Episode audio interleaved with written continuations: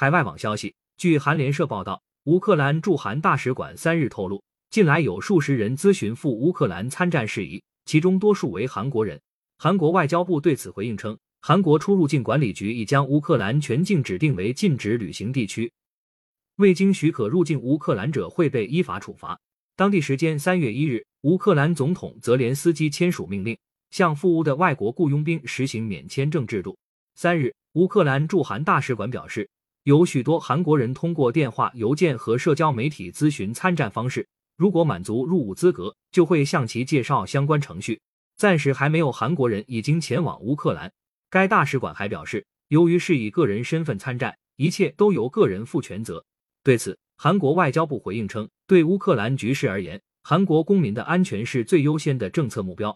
政府已将乌克兰全境指定为禁止旅行地区。未经许可入境乌克兰，会对其依法处罚。感谢收听羊城晚报广东头条，更多新闻资讯，请关注羊城派。